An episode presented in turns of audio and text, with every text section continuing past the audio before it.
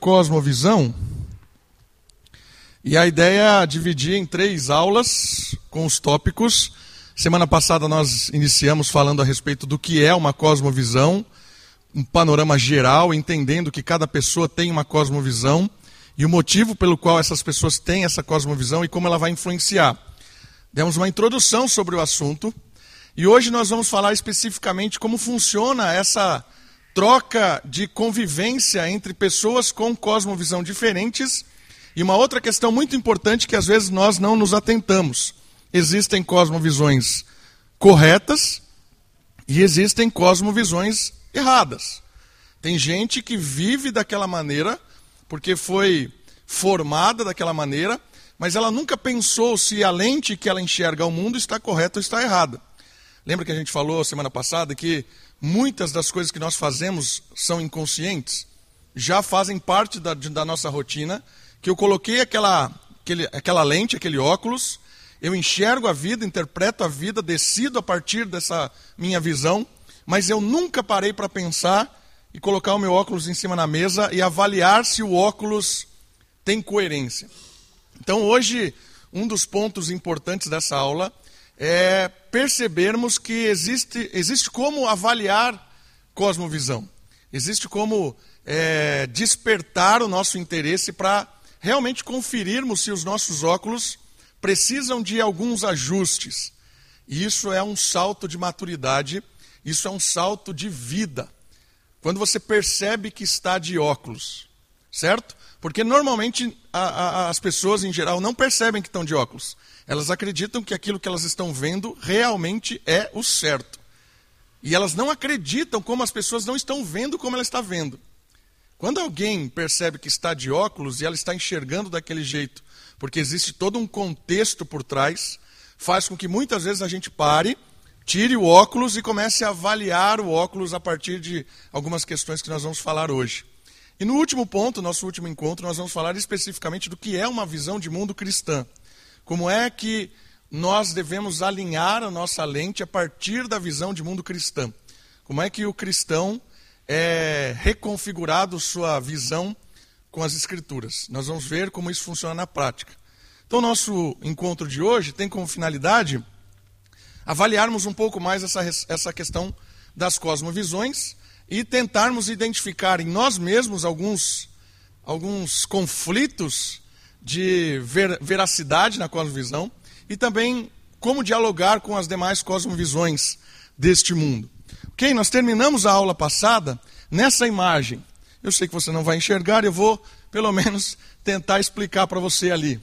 Nós temos aqui uma raiz imensa, temos um, um tronco e a árvore com os seus frutos. E essa imagem, ela representa cosmovisão na prática. Em que sentido? Em sentido que nós falamos do coração.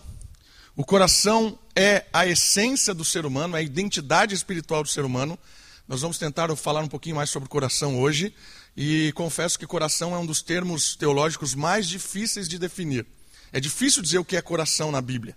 Porque coração, ele realmente é o centro da identidade. Nós, quando pensamos em coração, a gente já pensa no órgão, né, que está pulsando sangue. Mas não é isso que a Bíblia está falando. Ela usa o coração como uma ilustração de algo muito mais profundo. E aqui está o coração. É do coração que procede sabedoria, sentimento, razão.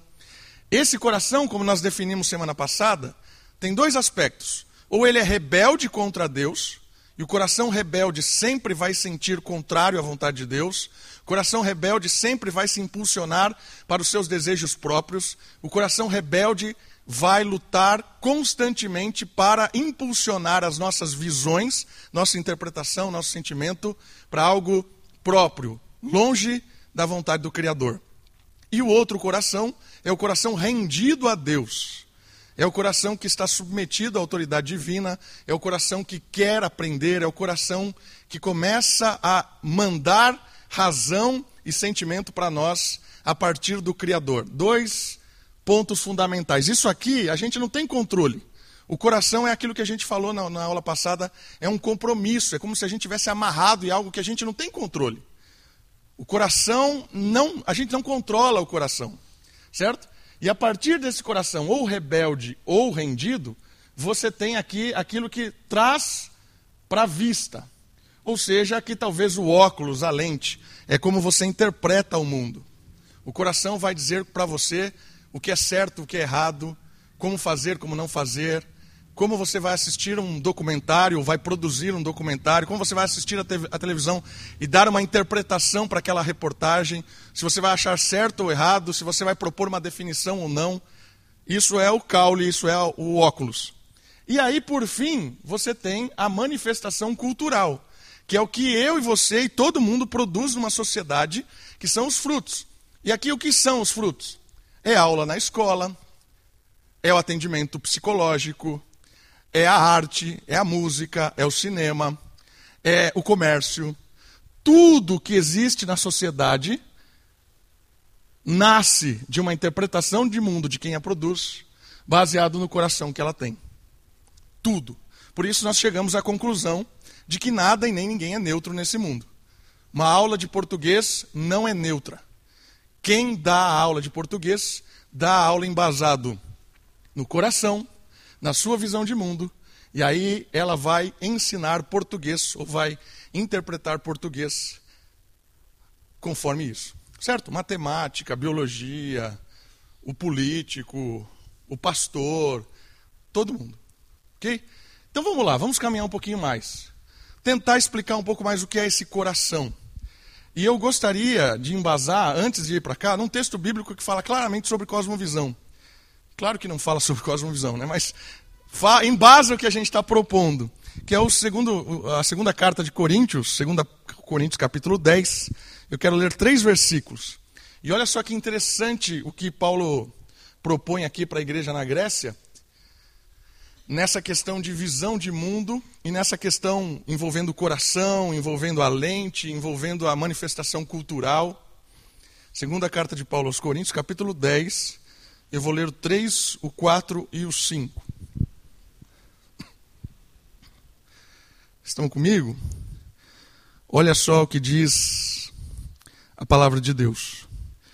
Pois, embora vivendo como seres humanos, não lutamos segundo os padrões do mundo.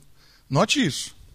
Embora cada um de nós somos dessa sociedade, somos seres humanos como todo mundo, fazemos parte dessa sociedade, nós não lutamos segundo os padrões do mundo ou segundo a carne.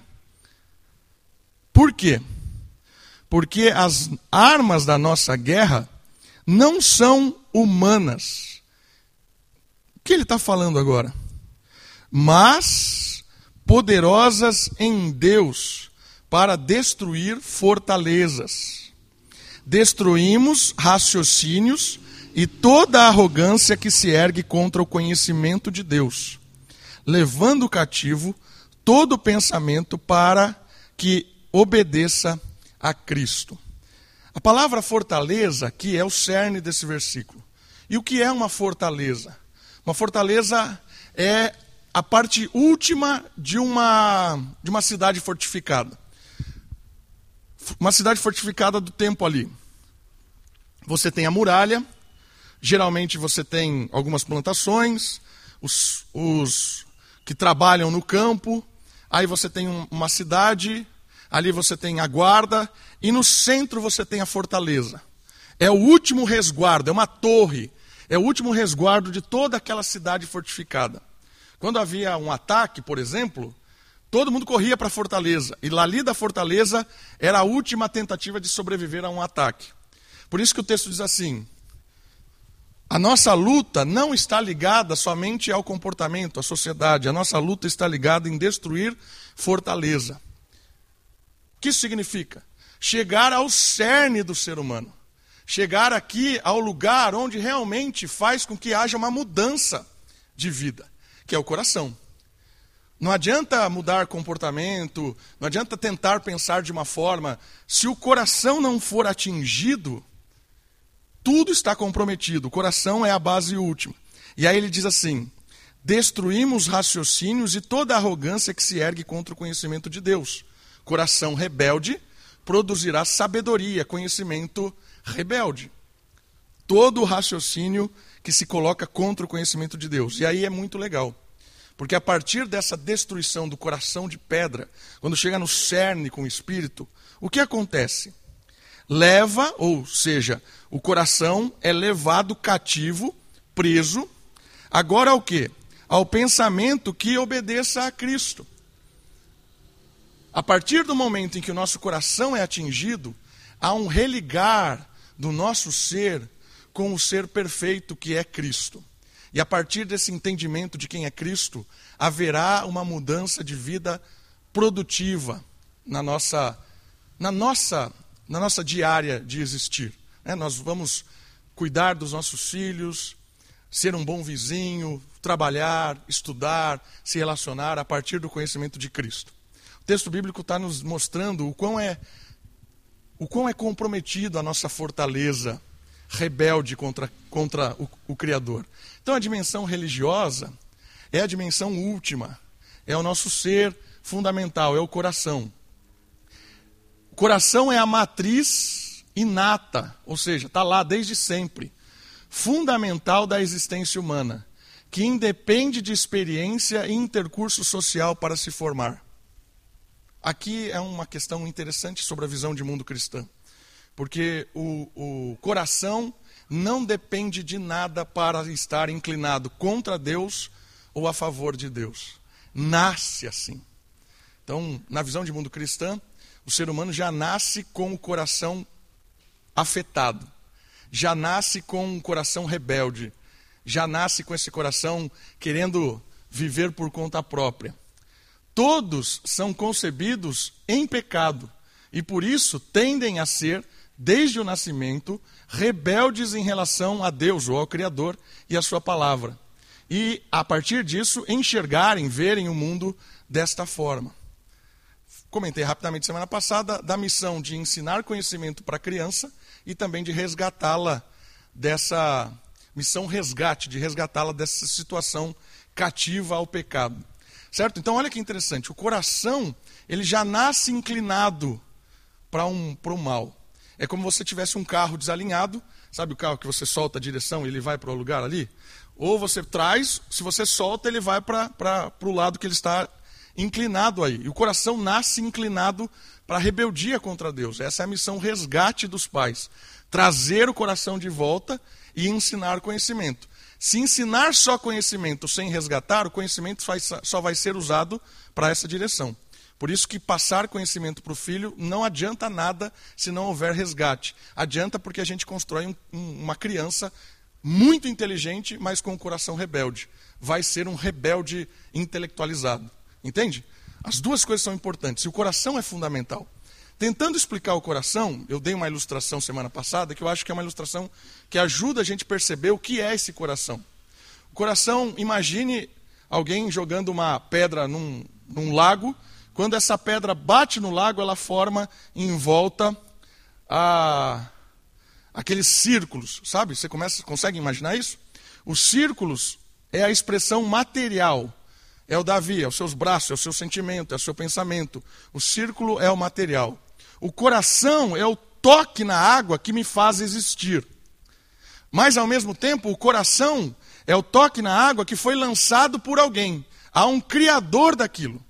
Quando o criador joga a pedra, a pedra toca na água e aí a água existe. Certo? O coração é essa pedra de toque, porque ela linka a nossa existência como sentimento, razão, interpretação, quem nós somos nesse mundo da água mas também a pedra está ligada completamente com quem a jogou. Percebe o que é o nosso coração? O nosso coração é como se fosse um pontífice. Nossa, que palavra, o que é pontífice? É aquele que liga horizontal e vertical. Vida aqui, vida assim. Percebe? O coração, então, é como se fosse um portal que está em cada um de nós. É um portal de uma dimensão terrestre e espiritual. Por isso que quando o coração está endurecido, o coração de pedra, o coração que não tem vínculo com o Criador, o coração rebelde, esse coração só vai pensar em termos da água aqui, ó. Só vai pensar assim, vai ser insensato. Ele vai só interpretar a vida a partir daqui.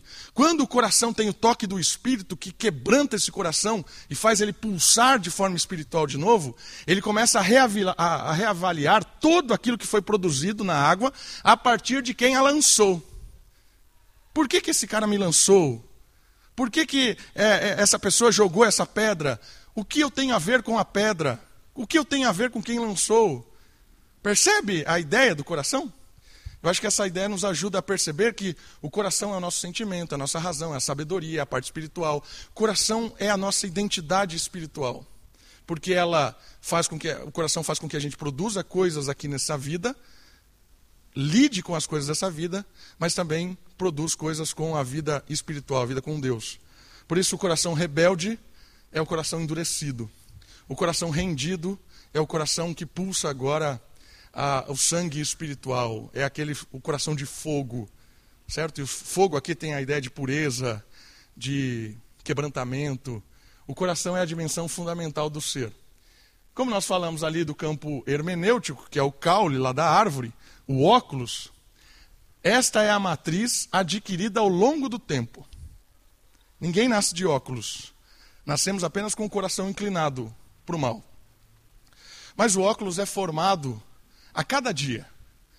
A criança começa a sentir e a desejar a partir do envolvimento que ela tem com a sociedade. Ela nasce humana, mas ela se torna um ser humano, um existir humano. Certo? Não que ela. Entende o que eu estou dizendo? Quando ela começa a receber as suas experiências, ela começa a formar um óculos que ela usa. Isso aqui vale tudo, vale de, de tudo, tudo, tudo, tudo. O que ela sente, o que ela gosta, o que ela ama. Ela começa a aprender e a associar coisas a partir das suas experiências no dia a dia. As experiências do dia a dia é quem forma os nossos óculos, certo? Isso é resultante das, das primeiras experiências e dos relacionamentos sociais variados que nós temos. Esta matriz é composta das percepções e pressupostos que adquirimos ao longo da nossa experiência do mundo. Eu citei semana passada que tem coisas que eu faço naturalmente, depois eu paro e penso um pouco, eu estou agindo exatamente como meu pai. Tem coisas, tem expressões que eu falo que são do meu pai. Né? E agora fazem parte do vocabulário da Sofia. Vai passando naturalmente, eu não percebo o que estou falando. O jeito, sério, né? Às vezes a Kate olha para mim e fala, nossa, está igual ao seu pai. E é mesmo, ali o jeito que eu estou. Porque vai embutindo coisas. Tem coisas que eu acredito ainda hoje que eu recebi lá no meu primeiro discipulado, quando me converti com 15 anos. Pastor Roberto, lá em Atibaia, me ensinando as bases do cristianismo. Tem coisas que estão fundamentadas desde aquela época. Fizeram o meu óculos, a minha visão de mundo, a minha interpretação. A igreja que me moldou durante anos e anos, que foi a igreja congregacional de Atibaia, muito do meu pensamento religioso, muito do que eu acredito, e tantas coisas que eu percebi que eu estava equivocado, eu recebi ali. Os meus amigos de rua, né? fui criado na rua lá, rua de terra, a gente nadava no rio Atibaia, já contei isso para vocês, nadávamos na boca do esgoto, era delicioso, pulávamos lá no cano, ficávamos na boca do cano assim. Era isso, por isso que talvez tenha muito aqui dentro, né? Daquilo que eu recebi. Ah, entende? Isso são as nossas experiências que nos formam. Visão de mundo, esse é o nosso óculos. Cada um aqui tem a sua. Por isso que os óculos não são iguais. Porque cada um vem de um lugar. Se a gente disser que todos os óculos estão verdadeiros e certos, a gente vai à morte. Porque todos os óculos são diferentes. Imagina se você tem um óculos formado transculturalmente. Certo? Nós aqui temos uma experiência meio que muito próxima culturalmente. Mas quando você pega alguém que foi formado fora de uma cultura completamente distinta, você pega um cristão formado no Oriente, na Argélia, no Egito. Pega um cristão formado ali. A mentalidade, o jeito de ser cristão, o olhar que ele, que ele tem para as Escrituras é muito distinto do nosso. E aí é interessante perceber que é o óculos. E aí, o que é mais interessante perceber? Que esse óculos precisa estar alinhado com algo que não seja só dessas experiências. Você precisa ter um Criador por trás para ter, ter princípios eternos que regulem os óculos de todo mundo. Não vai deixar todo mundo igual, mas vai fazer com que a gente perceba que existem princípios universais que valem em qualquer lugar. princípios eternos que, va que valem como verdade em todos os lugares. É esse o papel das escrituras na nossa correção do óculos. Por isso é importante perceber que você está de óculos, que eu estou de óculos. E a coragem, muitas vezes, de tirar o óculos e ajustar a luz de princípios eternos revelados por Deus. Nós vamos falar mais disso quando nós falarmos especificamente sobre cosmovisão cristã. Como é que o cristão, a partir das escrituras, enxerga a realidade. Certo? E aqui a manifestação cultural é a aplicação proposta do coração, interpretada e aplicada pelos óculos que uso. Tudo que o Davi produz vem do meu coração, vem do meu óculos, aí se manifesta. Tudo. Certo? Então, tudo que acontece na sociedade é baseado em óculos e corações rebeldes ou rendidos a Deus. Não dá para você ver isso, eu vou, posso até mandar no grupo da igreja, mas isso aqui é um recorte de uma visão do Doyevet, que é um filósofo holandês. E o Doyevet, ele pegou um negócio muito legal. Ele colocou o coração aqui, que é a base última, e ele diz assim: a partir do coração você tem todas as, as interpretações em todas as áreas da vida. E ele dividiu as áreas da vida em 15. Ele, ele, ele falou assim: ó, pode ter mais e pode ter menos. Mas eu vou colocar em 15 para você entender o que eu estou dizendo. E o Doyle fala assim: você tem aqui o coração, e aqui você tem pedagogia, economia, a parte jurídica, parte estética, parte ética, parte física, sociológica, psicológica, lógica, histórica e cultural, comunicativa, social. Essas são as esferas que nós vivenciamos. Esses são as nossas, os nossos conhecimentos adquiridos. E aí, a partir dos conhecimentos adquiridos, você tem a manifestação cultural. Então, olha só: coração, lógica, que é uma manifestação cultural, e da lógica você tem uma sociedade científica, um centro de pesquisa, uma revista científica. Então, quando oh, a matéria saiu na revista científica tal, tem pessoa que não avalia o que foi produzido, já se curva. Ah, se saiu nessa revista científica, é verdade. Será que é verdade? Por quê? Porque aquela, aquele artigo produzido naquela revista científica tem uma lógica social aplicada, tem uma base religiosa aplicada. O cientista que produziu aquele artigo, ele enxerga o mundo a partir de uma lógica, a partir de um coração. Dá um exemplo, assim, talvez, é... na prática.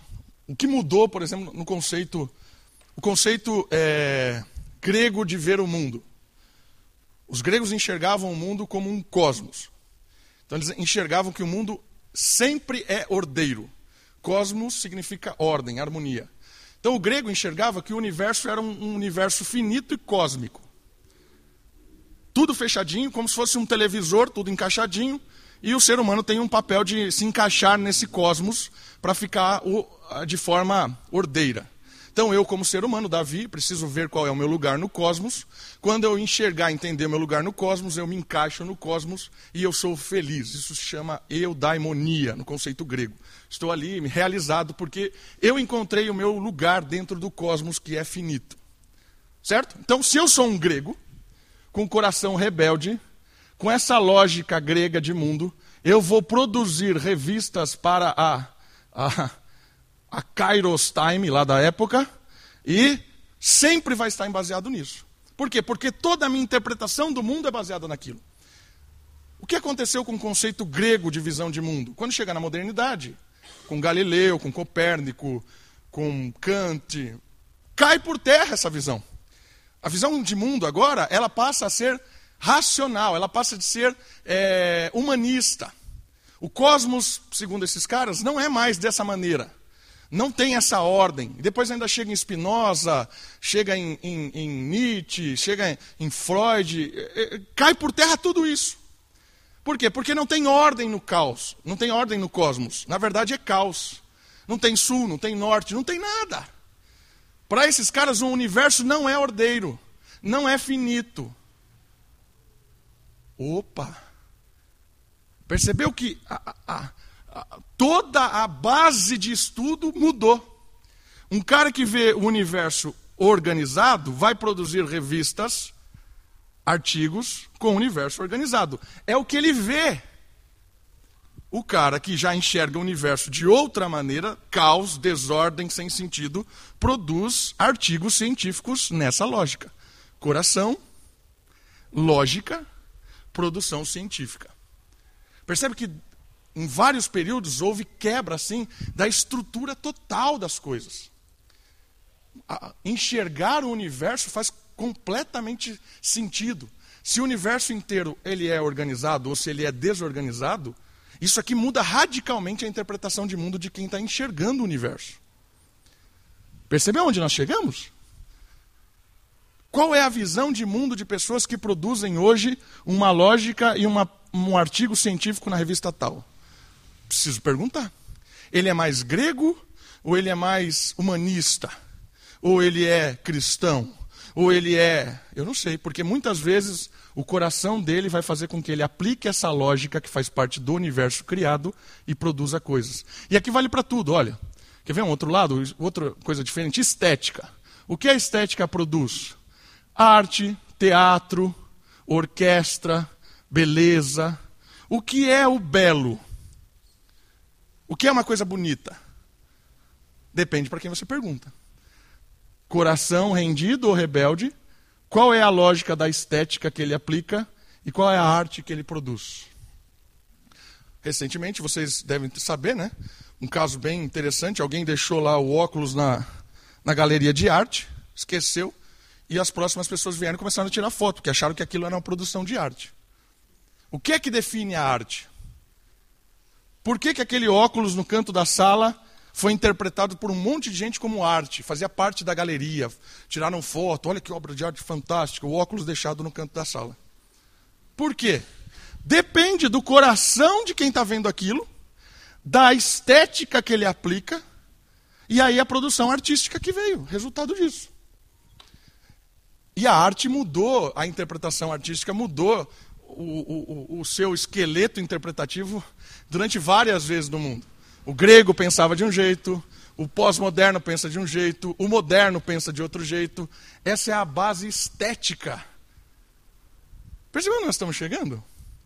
Que isso aqui é fundamental, queridos, que a gente perceba que a sociedade ela produz coisas em todas as áreas, na área de estética, na área econômica, empresa, aqui tem a ver com empresa, com sociedade, com finanças, aqui tem a ver com é, clubes, associações, moradores, aqui jornalismo, revista, rádio, terapia, clínica, psicologia, hospital, depende. Nada é neutro. Diga, Luther.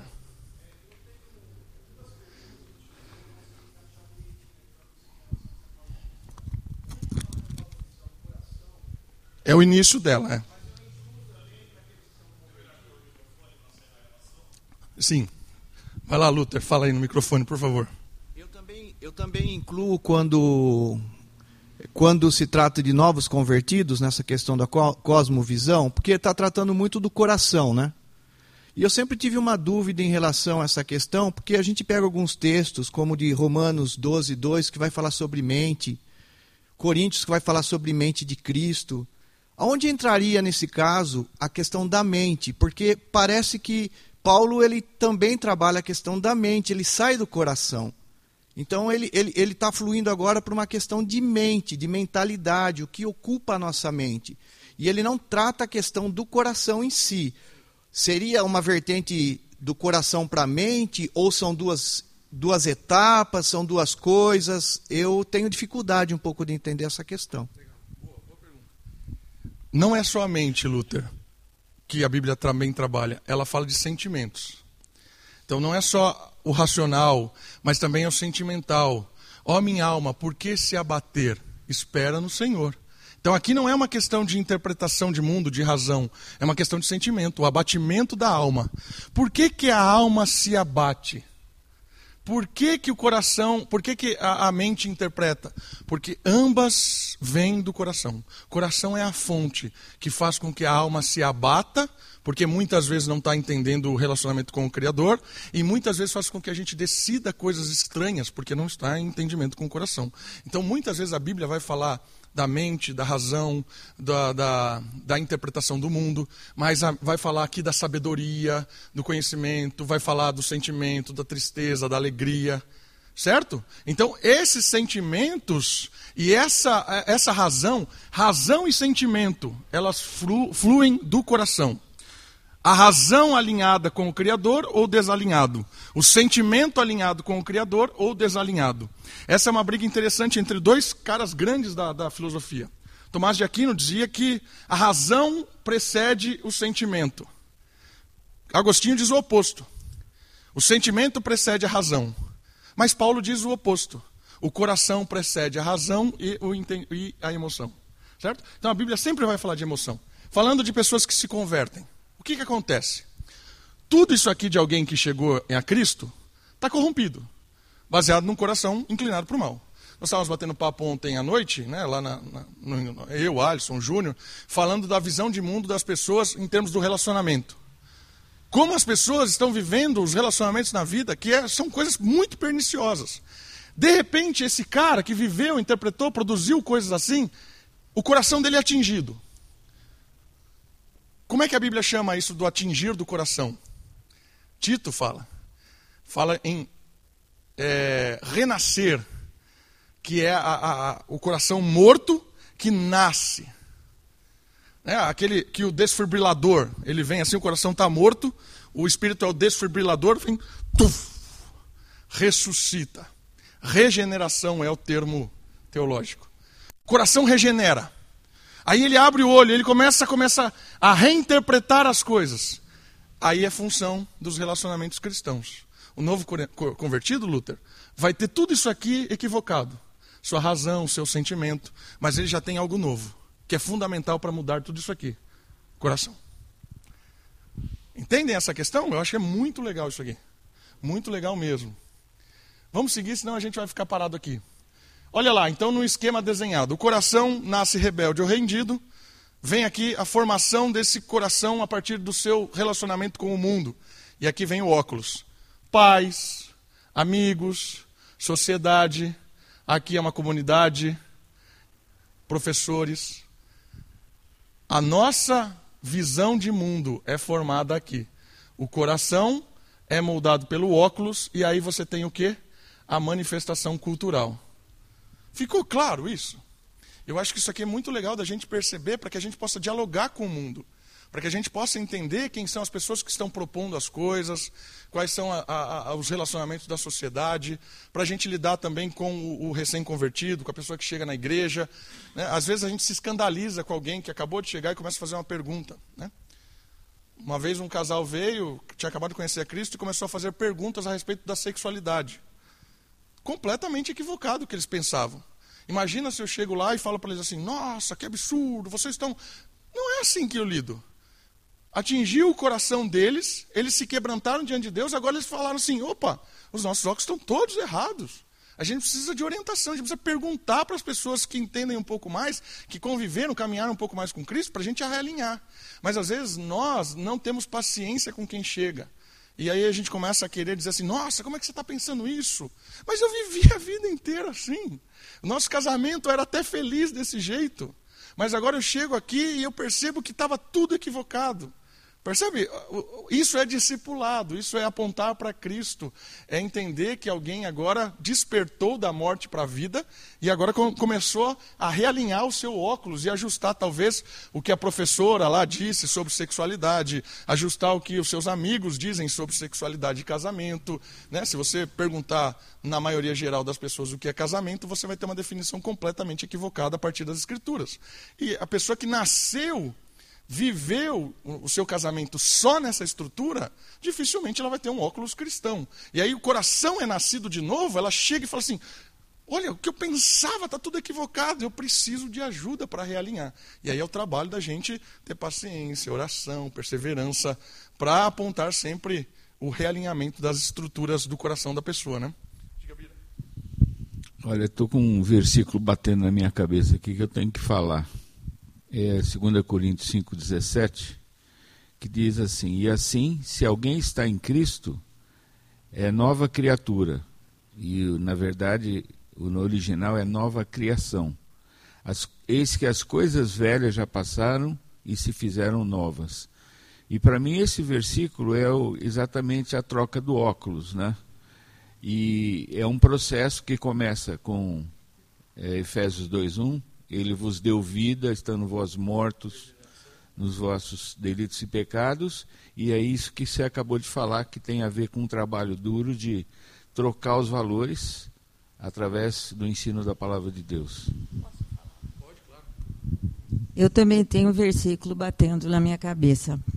É que desde o começo está falando da importância do coração, o coração é o centro, e logo já no domingo passado eu pensei, por isso que está escrito, de tudo que você deve guardar, guarda o teu coração, porque dele procedem as fontes da vida. Né?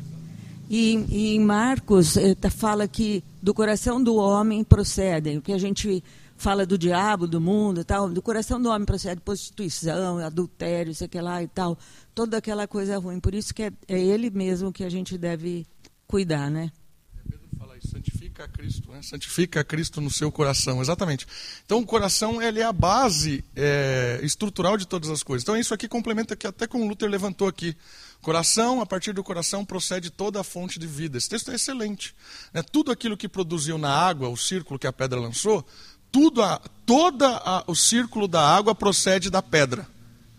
Percebe essa analogia? E a pedra, ela foi lançada pelo Criador. Se a pedra não está linkada com o Criador, o que produz é rebelde. Certo? Algumas questões para a gente ficar claro. Né? Perguntas para estabelecer uma cosmovisão. Agora nós estamos fazendo o quê? Pegando o óculos e botando aqui. O que é que define uma cosmovisão? E aí você vai ver algumas cosmovisões que eu peguei do livro do Saire, que ele propõe três ou quatro cosmovisões, que é legal de você enxergar uma visão de mundo de um povo em um determinado contexto. Olha só, o que é que estabelece uma cosmovisão? Quem eu sou? Quem é o Davi? Certo? Eu sou o resultado de milhares, milhares e milhares de anos que o acaso me formou. Eu era uma ameba, depois da ameba juntou, virou um ser um pouco maior, começou a né, sair da água, né? De galinha virei tiranossauro, depois morri na, na, e aí essa é uma resposta de mundo. Quem é o Davi? O Davi é resultado de bilhões e bilhões de anos da história cósmica. Ou o Davi é resultado de um Deus que disse: haja luz e houve luz. Aqui nós temos só duas propostas. Dependendo do arquetipo que você coloca na sua mente ou recebe, a sua visão de mundo muda completamente. Se eu sou resultado de um mundo ao acaso, eu não tenho maior valor que uma galinha, que um boi. Sou igual. Né? Aparentemente pareço um boi, mas isso não quer dizer nada. Né? O outro lado também é verdade. Se eu enxergo que Deus é o Criador e que no sexto dia criou o, o, a majestade da sua criação, o ser humano ele é dignamente hum, mais bem visto do que qualquer outro ser dessa criação. Percebe como tem mudanças na ecologia? vamos tratar como? As tartarugas e os fetos. As tartarugas, para muita gente, têm muito mais importância do que os fetos. Por isso, aprova-se matar feto e não matar tartaruga. Cosmovisão. Certo? Cosmovisão. Quem eu sou, onde eu estou, o que é isso aqui? Que mundo é esse? Isso aqui é resultado do quê? Outra pergunta. O que está errado? Todo mundo sabe que tem alguma coisa errada. Por que, que não dá certo? O que está errado? O grego responde uma coisa, o moderno responde outra coisa, o pós-moderno responde outra coisa. Hã? E qual é a solução para que o, o que está errado? Como é que pode se alinhar norma? Isso aqui é um, é, é um esqueleto de cosmovisão. Você quer ver isso na prática? Então Saire ele levanta três cosmovisões. Isso aqui é a visão de uma cultura japonesa pós-guerra. Depois da, da Segunda Guerra Mundial, uma visão de mundo da maioria da cultura japonesa. Vai responder essas perguntas e você vai entender por que, que o japonês naquela sociedade viveu daquele jeito e por que, que se recuperou tão rápido de algo tão doloroso que é a explosão. Olha a, a mentalidade que. a explosão da, da bomba, né? Olha a mentalidade que esse povo tinha a respeito da criação. Da criação, de quem ele é, onde ele está, o que está errado, olha só. Eu sou membro da família nacional do Japão descendente direto da deusa do sol. Vivo na terra do sol nascente em harmonia e unidade com o fluxo da natureza. A desarmonia ocorre quando eu trago desordem para minha família ou meu pai. A minha tarefa na vida é enaltecer o nome da minha família nacional, porque a verdadeira bênção somente ocorrerá quando o Japão alcançar superioridade sobre o mundo das nações. Percebeu a visão de mundo das pessoas? Coletiva, familiar. Agora você vai ver o oposto disso, e aí eu vou contar para você um documentário que eu vi sobre banho. Foi muito interessante. Olha só o oposto disso. Cultura norte-americana num determinado momento avaliada pelo Saire. O Saire é um livro, o Deus, o universo, o universo ao lado, é um antropólogo, um filósofo que fez um, um estudo muito legal sobre cosmovisão. E aqui ele pega a mentalidade de um americano, norte-americano. Sou um indivíduo. Mudou completamente a, a resposta. Ó. Sou um membro da família nacional do Japão. Percebeu que mudou completamente quem ele é? Sou um indivíduo. O mestre independente do meu próprio destino descendente direto da deusa do sol, vivo na terra do sol nascente em harmonia e unidade com o fluxo da natureza. Não é um indivíduo, não é independente. Cosmos diferentes. Estou em um mundo cheio de potencial natural. Minha tarefa é utilizar esse potencial para o bem econômico.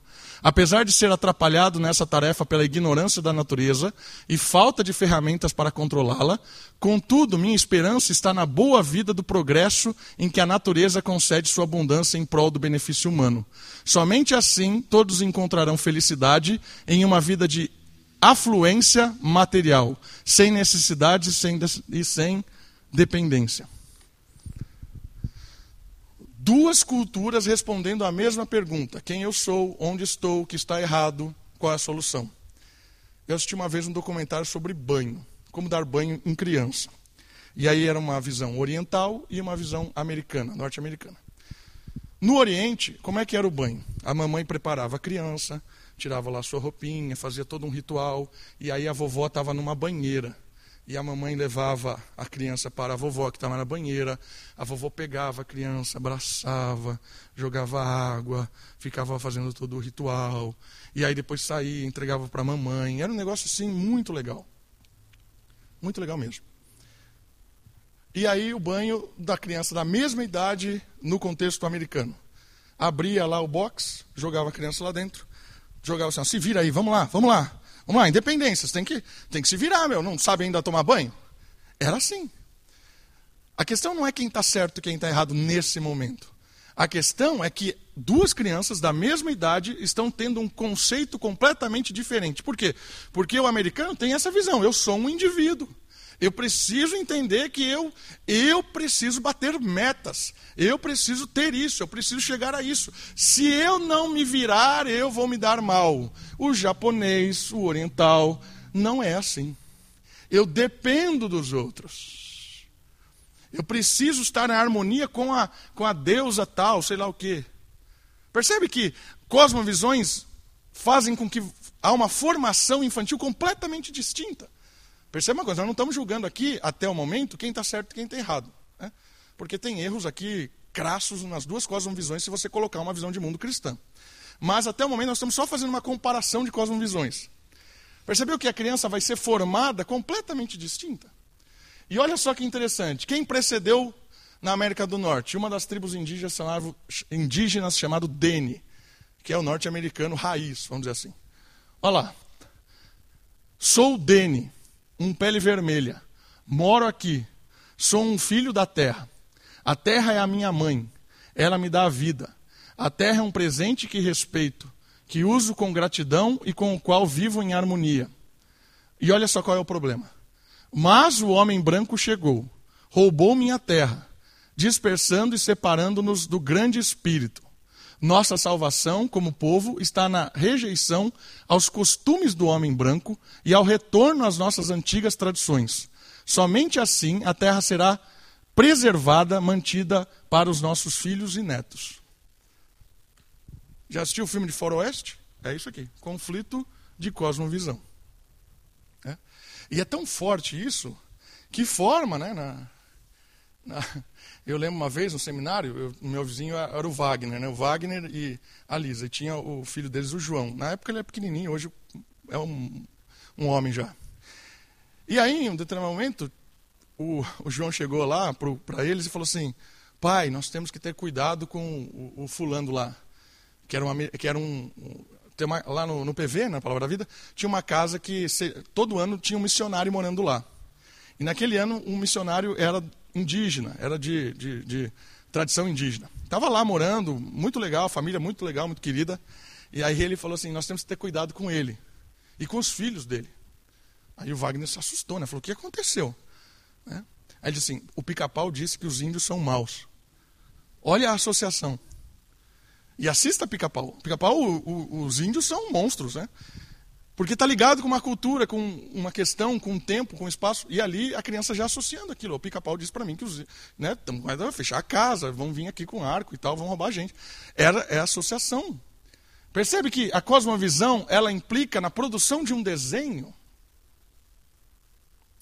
não se engane com isso. Os desenhos, as, as matérias de reportagem de TV.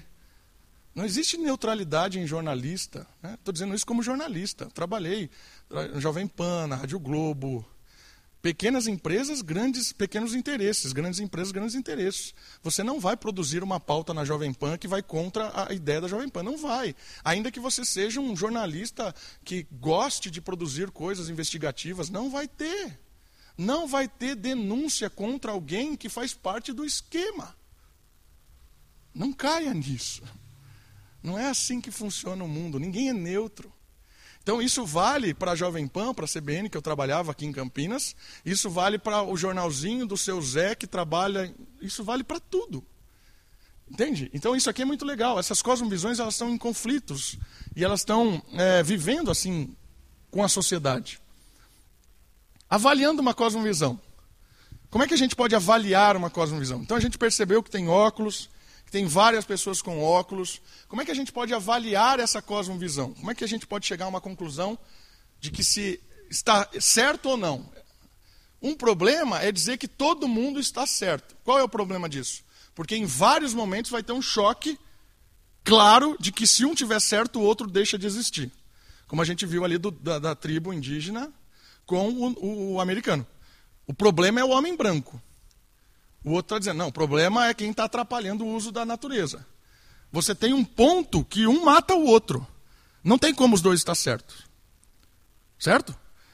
Essa ideia de que todo mundo está certo não é verdade. Não funciona assim.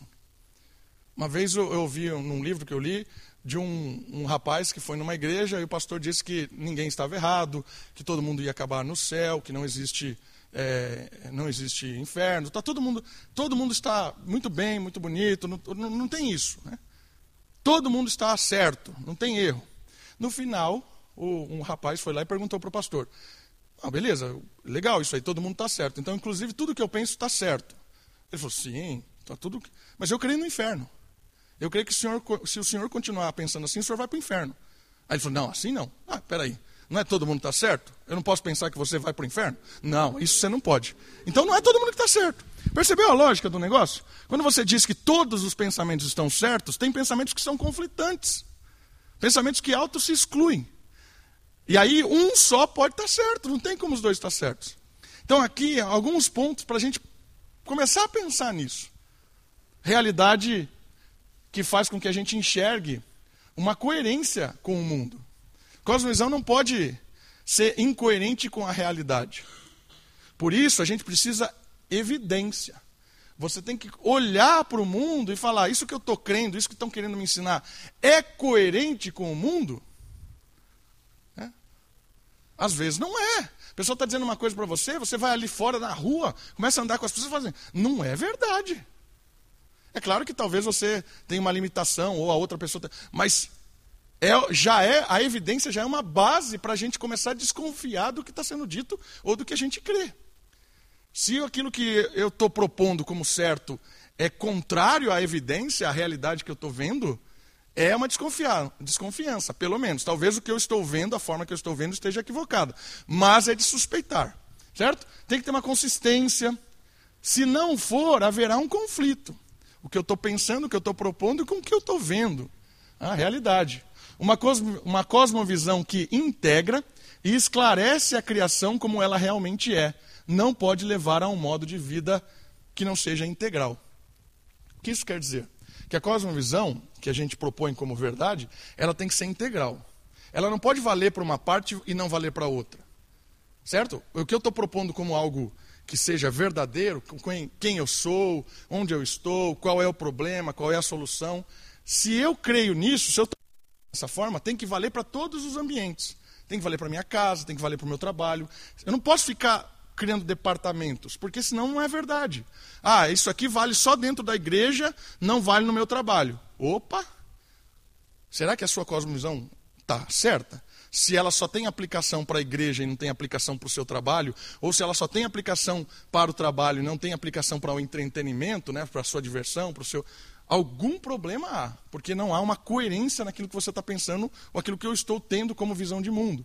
Então, enxergar a cosmovisão a partir também da realidade é um ponto. Uma outra questão interessante de avaliar uma cosmovisão, para enxergar se existem incoerências, é a sua coerência interna. Ela não apenas deve desvendar a criação para nós, dizer para nós o que está acontecendo, mas também ser coerente internamente. As suas, a, as suas propostas têm que fazer sentido. Né? A proposta é unida ou ela se autocontradiz no que apresenta a cosmovisão? Então, pare e pensa, o que você acredita? Ah, eu acredito que Deus criou todas as coisas. Beleza? Ah, mas aqui quando eu vou estudar, vou fazer aqui uma matéria, eu desconsidero que Deus criou todas as coisas, porque aqui tem que ser de outra maneira, porque a proposta é outra. Então aqui não foi Deus que criou todas as coisas. Incoerência, de cosmovisão. A maneira com que eu estou enxergando a vida, a maneira com que eu estou vivendo é: eu falo uma coisa aqui, mas eu vou em outro ambiente e vivo de outra maneira. Aí eu vou em outro ambiente e vivo de outra maneira. Ah, porque aqui, aqui Deus não opina. Ah, mas aqui Deus opina. Certo? Isso é incoerência da, internamente da, da cosmovisão. E algumas franquezas. Essa visão produz vida ou produz morte? O que eu creio é algo que produz vida de forma humana ou ela produz morte? Ela desvenda a vida ou ela encerra a vida? Em qualquer aspecto que outra cosmovisão traga esclarecimento, devemos aprender dela e permitir que corrija a nossa. Então é importante perceber que essa dinâmica de a gente avaliar o que nós pensamos com outras cosmovisões, com outras realidades, com outras formas de vida, com outras culturas, para que a gente possa ajustar, pegar, colocar no, na mesa e colocar ajustes assim. Né? Certo? Então, eu queria que você percebesse hoje que cosmovisões podem estar equivocadas e a pessoa que está vivendo daquela forma nunca parou para pensar. Isso não, não entenda isso que eu estou falando lá para as pessoas do mundo, eu estou falando para a gente, para nós aqui. Muitas vezes nós, nós falamos que cremos numa coisa, mas a nossa vida é completamente diferente daquilo que eu digo. Há uma incoerência da visão de mundo para o que eu estou vivendo. E essa incoerência deve ser avaliada. Porque, na verdade, a sua cosmovisão não é o que você está dizendo, o que eu estou dizendo. É o que eu estou vivendo. Porque a maneira com que eu enxergo o mundo, a maneira com, com que meu coração está rendido ou rebelde a Deus, é o que eu produzo. E aí é uma, uma consequência da gente avaliar a nossa vida, as nossas estruturas, os nossos pensamentos, para que a gente perceba o que é coerente, o que é incoerente, o que é falso naquilo que eu estou propondo. Né? Porque muitas vezes a gente vive uma vida presa, escrava, de conceitos que a gente está defendendo, mas a gente nem crê nisso. Porque a gente nunca parou para avaliar se isso faz sentido ou não. Queridos, a gente precisa avaliar constantemente as nossas, as nossas questões à base da, da Escritura. É isso que nós vamos propor na semana que vem. Deixar claramente qual é a visão de mundo cristã, para que a gente alinhe os nossos pensamentos a partir da visão de mundo cristã. Mas o que eu queria que a gente percebesse hoje é que a gente precisa, constantemente na nossa vida, estar tá alinhando as coisas. E uma coisa importante é que quanto mais velho a gente fica, mais difícil é alinhar. Porque quanto mais velho a gente fica, a gente acha que é dono da razão. Ah, sempre foi assim, eu sempre fiz assim, sempre me ensinaram assim. Quanto mais velho a gente fica, mais difícil é ajustar pensamentos. E isso é uma realidade que a gente tem que lidar com isso. É difícil você pegar uma pessoa que viveu 50 anos e dizer para ela assim, ó, tudo isso aí não faz sentido. É difícil a pessoa pegar isso. Né? Veja isso na sua própria vida. Quanto mais velho você fica, mais difícil é mudar alguma coisa. Mas a, a, a proposta da cosmovisão é que a gente possa estar sempre ajustando a nossa, a nossa realidade. Né?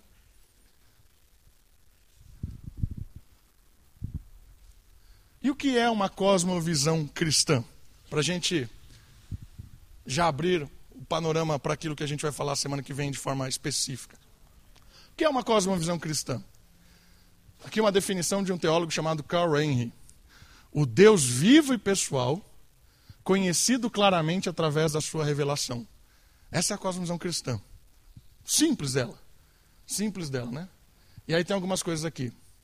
Deixa eu já abrir tudo aqui para ler para vocês a existência de um Deus pessoal e criador, houve uma revelação desse Deus e seus propósitos, vontades e caráter através da Escritura que são infalíveis e não têm erro. A cosmovisão é baseada nesses dois pressupostos cristã. Há um Criador, e esse Criador não é uma energia, não é um Deus na, na, na visão grega, por exemplo. Se você olhar escritos de gregos antigos, como Platão, Aristóteles, Sócrates, eles vão dizer em Deus. Você precisa estar em alinhado com Deus para produzir coisas boas. Tem muito disso na filosofia grega. Mas o Deus que eles imaginavam é um Deus de ordem, é um Deus cósmico, é uma energia ordeira. Não é isso que Deus das Escrituras. Por isso que Paulo entrava em choque com pensamentos estoicos é, de Epicuro, né, lá no Novo Testamento. Por quê? Porque o pressuposto bíblico é que existe um Deus criador e esse Deus é pessoal. O que significa? Que é um ser que tem relacionamento, entendimento, sabedoria, conhecimento, é um ser relacional. E mais do que isso, ele está fora da criação. Esse primeiro ponto é muito importante a visão de mundo cristã, ela coloca para nós que existe um Deus pessoal que criou todas as coisas, um Deus que se relaciona, um Deus que tem entendimento, mas esse Deus não faz parte da criação. Esse Deus está fora da criação. Ele é um ser completamente outro. Por que, que é muito importante a gente saber disso? Porque isso nos coloca no lugar como criatura e não como criador. Por isso que tem muita coisa que a gente não entende de Deus e nunca vai entender. Ah, quando eu chegar no céu vou perguntar. Não vai, porque não vai dar para entender. Não vai. Quer um exemplo disso? Quanto tempo você precisa para explicar para uma formiga a fórmula da, de Bhaskara? Quanto tempo? Você põe a formiga aqui e fala assim para ela: Formiga, agora eu vou te ensinar a forma dos catetos. Quanto tempo? Bilhares de anos? a eternidade? Quanto tempo você acha que a formiga vai aprender Bhaskara? Nunca. Por quê? Porque ela é um ser criado daquela forma que não tem condições de explicar algo ou conhecer algo que é de outro ser, que é o ser humano. Quanto tempo você acha que você precisa para conhecer coisas de Deus? Nunca. Porque Deus não é humano. Deus se fez humano em Cristo, o Filho. Mas Deus não é humano. Por isso não tem como entender um monte de coisa. Tem coisa na Escritura que, de tanta lógica que a gente quer botar, a gente cria um Deus nosso. Mas tem coisa na Escritura que chega num ponto que fala assim: deu, acabou, não tem o que fazer. Não tem o que fazer. Por quê? Porque é báscara para a formiga. Não tem, não tem que fazer. Tempo, não tem. É, Agostinho, que é um filósofo muito legal, cristão, livro 11 das Confissões, ele fala sobre o tempo. E tem um momento que ele fala assim para Deus: Deus, eu sei o que é o tempo até que alguém me pergunte. Aí quando alguém me pergunta, eu já não sei mais. Muito legal, né? Tem coisas que a gente sabe, alguém pergunta para nós, mas o que, que é? Aí você já não sabe mais. E é verdade isso, né? Eu sei, mas não sei explicar. E aí ele fala, ele manda assim para Deus: Ó oh, Senhor, eu não tenho como saber o que é o tempo. Por quê? Porque eu estou dentro do tempo. E um ser dentro do tempo não consegue avaliar fora do tempo. Então a conclusão de Agostinho é o seguinte: deu. Deu o meu limite, não dá para explicar o que é o tempo, passado, presente, futuro. Ele, ele faz uma explicação, talvez a, a, mais sensacional da história do pensamento, mas ainda assim ele diz assim: é isso aqui é o máximo que eu posso dizer. Parou. Né? Isso é muito legal para colocar a gente no nosso lugar diante de Deus. Eu tinha um professor de sistemática, chamava Marcos Granconato, e tinha uns momentos que chegava na aula, o pessoal começava a fazer um monte de perguntas, um monte de perguntas, um monte de perguntas, ele falava assim, ó, deu. Eu não tenho o que fazer.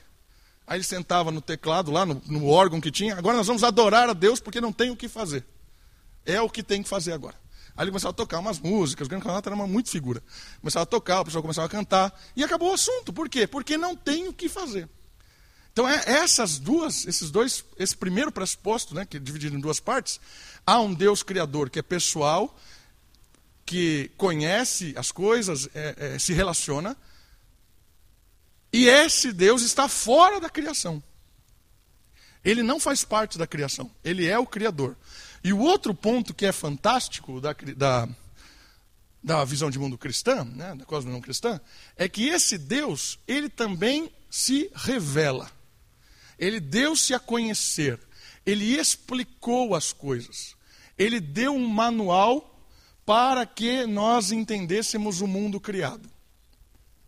O que é a Bíblia? A Bíblia é um livro humano para seres humanos viverem dentro da humanidade. A Bíblia fala de Deus o que nós podemos entender como humanos. Todas as linguagens bíblicas de Deus são humanas. Tudo, tudo é humano. Por quê? É para que a gente viva nesse mundo ligado com o Criador que criou esse mundo. Então, a Bíblia é um manual de um Deus que nos revela quem Ele é, quem lançou a pedra na água explica quem é esse que lançou a pedra na água em linguagem humana e explica para nós como se vive dentro da água. Porque o criador dessa água, o lançador dessa pedra, tem interesse que eu e você cuide desse lugar, vivencie nesse lugar da melhor maneira possível. A revelação de Deus tem esse objetivo: reconciliar o mundo com o Criador e com toda a criação. Harmonia assim, harmonia assim. Intimidade assim, intimidade assim. Certo? Então, a revelação de Deus, ela tem o intuito de revelar para nós a história humana para que nós entendamos e possamos viver de uma forma a aplicar as revelações de Deus nessa vida, para que a gente aproveite dessa vida o máximo que ela tem a nos oferecer de uma forma que glorifica o Criador. E nós vamos falar disso. A semana que vem nós vamos falar sobre criação, queda e redenção. Três pontos eu acho que vai facilitar para a gente caminhar.